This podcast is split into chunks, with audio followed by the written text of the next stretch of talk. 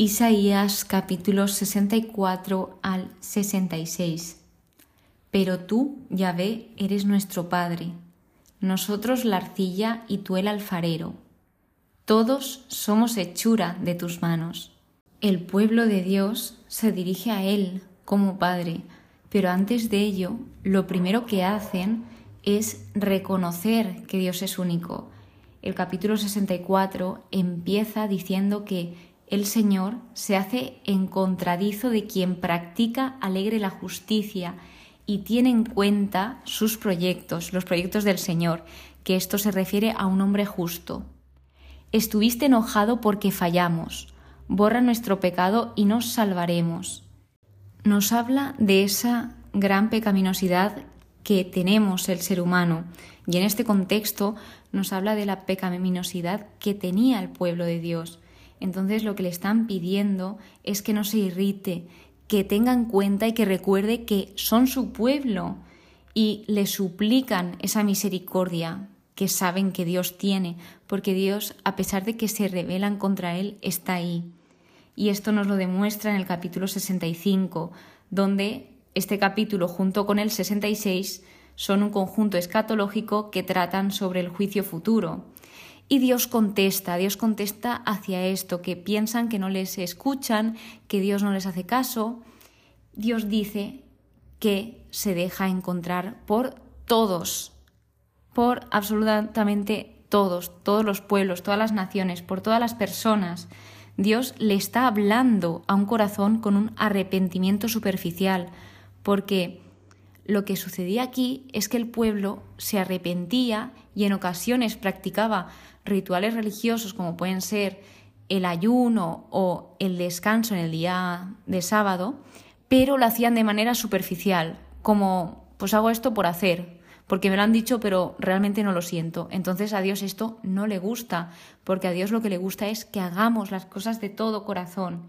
Y a pesar de esto, a pesar de que hagamos las cosas por hacer, él dice, aquí estoy, aquí estoy. Lo repite dos veces, dándonos a entender que Él está con nosotros y volver a remarcar que Dios nos habla al corazón.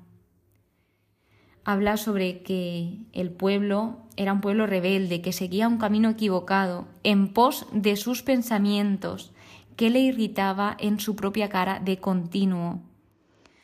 Cuando habla sobre que el pueblo hacía lo que pensaba, que solo se preocupaba por sí mismo, por sus propios pensamientos, esto se podía entender como una libertad, hacer lo que yo quiero, lo que me da la gana. Ojo, cuidado aquí, porque en mi caso, mucho antes de mi conversión, yo también me rebelaba contra el Señor y decía, bueno, yo haré esto, esto y esto, que es lo que me convenía, y esto no. Porque yo pensaba, yo lo modifico como me da la gana, entonces, bueno, el primer problema es que te creas a un Dios a tu manera, que ya no es Dios, que es un Dios que tú te creas, no existe, y luego también que te estás rebelando contra tu creador literalmente. Entonces, a lo que se refiere es que esto puede sonar como libertad, pero realmente es esclavitud, el ir en pos de nuestros pensamientos. ¿Y esto por qué? Porque si hacemos literalmente todo lo que deseamos, es un caos, porque quiere decir que somos esclavos de nuestros deseos. Pero, en cambio, si sabemos escuchar al Señor, Él sí sabe lo que nos conviene y lo que es mejor para nosotros. Si no lo entendéis de esta forma, imaginaos a alguien, a una persona, que sepa todo lo que os va a pasar y que os conoce perfectamente, sobre todo que conoce vuestro corazón y que sabe de qué manera vais a ser felices y Él os guía, os indica el camino, intenta comunicarse con vosotros para que seáis felices y viváis en plenitud. Pero vosotros decidís rebelaros y decir que no me da la gana, que no me da la gana hacer esto, esto y esto. Ojo, que esta persona respeta que tú le digas eso, a pesar de que Él siempre esté ahí a tu lado apoyándote, Él está respetando tu libertad y tus decisiones. Luego, del versículo 2 al 5, habla sobre cosas que encienden la cólera del Señor. Y luego nos habla de una promesa tanto de bendición como de castigo. Esto también se refiere hacia los verdaderos siervos en contraste contra los falsos siervos, porque Dios viene a hacer justicia. Entonces él habla en el versículo 8, que es precioso, que dice, como cuando se encuentran mosto en el racimo y se dice, no lo eches a perder, porque es una bendición, así haré yo por amor de mis siervos, evitando destruirlos. Él tiene compasión de nosotros y Él tiene misericordia y todo lo hace por amor, nos lo indicaba aquí, por amor de mis siervos. En los episodios anteriores decía, por amor a Sión. Y así está toda la Biblia, todo lo hace por amor. Y se les dará un nombre nuevo a sus siervos, que esto se refiere cuando hay un nombre nuevo, habla de una transformación, que esto se parece mucho a cuando oyes a alguien decir, he vuelto a nacer, he renacido. Eso quiere decir que ha habido una transformación en su vida, una conversión. Así que habla de los que le buscan, que tienen un corazón relajado, y contrasta con los que le abandonan, que tienen un corazón apenado. Entonces, lo que dice también Dios es que os llamé y no respondisteis, hablé y no me escuchasteis, sino que hicisteis lo que me desagrada.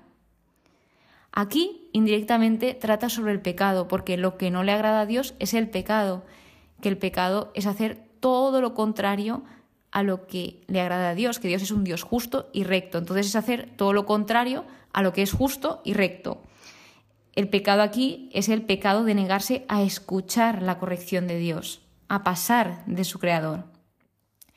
Se dirigen a Dios como el Dios del amén, que también se puede decir como el Dios de la verdad. Este es un nuevo nombre que nunca lo había visto a lo largo de todo el estudio que he ido realizando y según el estudio significa que el Dios que dice amén a todas sus promesas, afirmando su realidad y confiabilidad para cumplirlas, que es un Dios que cumple. Habla sobre los cielos nuevos, la tierra nueva, el retorno a la paz del paraíso, renovación total, esto es una motivación a vivir en santidad hacia el pueblo. Antes bien, habrá gozo y regocijo por siempre, por lo que voy a crear. Esto está hablando de esa respuesta definitiva hacia su pueblo y tras esto trata sobre el estado bendito de la tierra milenaria de Jesús. Y se ven unas transformaciones biológicas, sociales, también un momento de profunda transformación espiritual y de intimidad con el Señor. Aquí trata sobre todo lo contrario, que decía que el pueblo no le escuchaba, sin embargo ahora dice, antes que me llamen, responderé, aún estarán hablando y escucharé. Y también habla sobre una transformación ecológica Nadie hará daño, nadie hará mal en todo mi santo monte. Este es el glorioso resultado de estas transformaciones, que el mundo será diferente. El capítulo 66 y el último capítulo de Isaías es un oráculo sobre el templo, donde empieza con una pregunta bastante interesante, que dice, Los cielos son mi trono, y la tierra la alfombra de mis pies, pues ¿qué casa me vais a edificar o qué lugar de reposo si el universo lo hizo mi mano y todo vino al ser? Oráculo de Yahvé. Y aquí tiene toda la razón, aquí se observa esa grandeza del Señor y se ve que Dios es hacedor, que es creador y que realmente lo que Dios quiere no es que le construyan templos, que le construyan casas, que pues oye, no está mal, pero lo que Él quiere principalmente de nosotros es un espíritu pobre, un espíritu humilde y que tiemble ante su palabra, es decir, que tenga temor de Yahvé, que este temor no es miedo, sino este temor es respeto, confianza, admiración hacia el Señor, el no querer fallarle porque te quiero, Dios. Y bien, pues vuelve a repetir esto de que él llamaba, nadie respondía, hablaba pero no escuchaban. Y se le puede dar la vuelta a esto, pudiéndonos plantear esta pregunta. ¿Cómo podemos evitar caer en un engaño?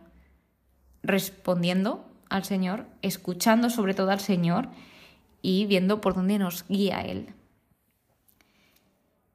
Ellos el pueblo de Israel persistió en su rebelión a pesar de sus continuas advertencias, porque continuamente se les está advirtiendo, aconsejando, diciendo por dónde deberían ir, pero ellos tienen libertad de escoger su camino. Así que luego se habla sobre un juicio sobre Jerusalén y empieza dirigiéndose a los que respetan la palabra de Dios, diciendo que escuchen esa palabra. Versículo 9. ¿Y si yo soy quien hago dar a luz, acaso voy a obstruirle el paso? Este versículo me hubiese gustado profundizar un poco más, pero el estudio no indicaba su significado. Pero os voy a decir lo que sentí cuando leí esto, que si Dios nos permite algo, ¿cómo nos va a quitar ese algo? Si Dios nos está dando luz, ¿por qué va a obstruirle el paso? Habla de que Él consolará, que seremos consolados, que Él dará a conocer su poder a sus siervos y su enojo a sus enemigos, y que vendrá a juzgar, a hacer justicia. Luego, por último, habla sobre un discurso escatológico, y en este discurso habla sobre los escapados o convertidos, mejor dicho, que estos son enviados a predicar la fe hasta los confines del mundo. Generalmente se ve que eran paganos que se convertían al Señor. Entonces Dios dice que venía a reunir, que vendrán y verán mi gloria. Pondré una señal y enviaré escapados, que éstos anunciarán su gloria a las naciones, la gloria de Dios. Y después de esto, traerían a todos vuestros hermanos, traerían al pueblo de nuevo hacia su tierra, a su pueblo de regreso.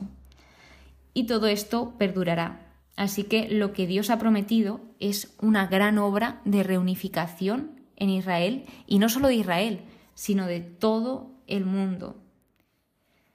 Os comento lo que decía el estudio al final de, este capítulo, y es que el libro de Isaías cierra con un contraste aleccionador que revela la importancia suprema y eterna de esta vida presente.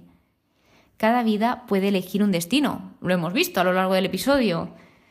Se puede, pues, seguir al Señor o rebelarse contra el Señor. Entonces, ¿tú qué camino estás eligiendo? Termino de nuevo recordando que somos hechos y creados por Dios todos somos hechura de sus manos y qué bonito ese versículo de nosotros la arcilla y tú el alfarero. Un padre siempre es un padre y un padre siempre va a querer lo mejor para nosotros y que seamos felices plenamente. Muchísimas gracias por estar aquí. Muchísimas gracias por escuchar estos capítulos de Isaías. Con esto terminamos el libro de Isaías. No me lo puedo creer, de verdad, no me lo puedo creer que haya terminado Isaías, un libro que sabía que iba a ser muy importante para mí y así lo ha sido. Y en el episodio siguiente os contaré más cosas en la conclusión. Espero que paséis muy pero que muy buen día y que Dios os bendiga.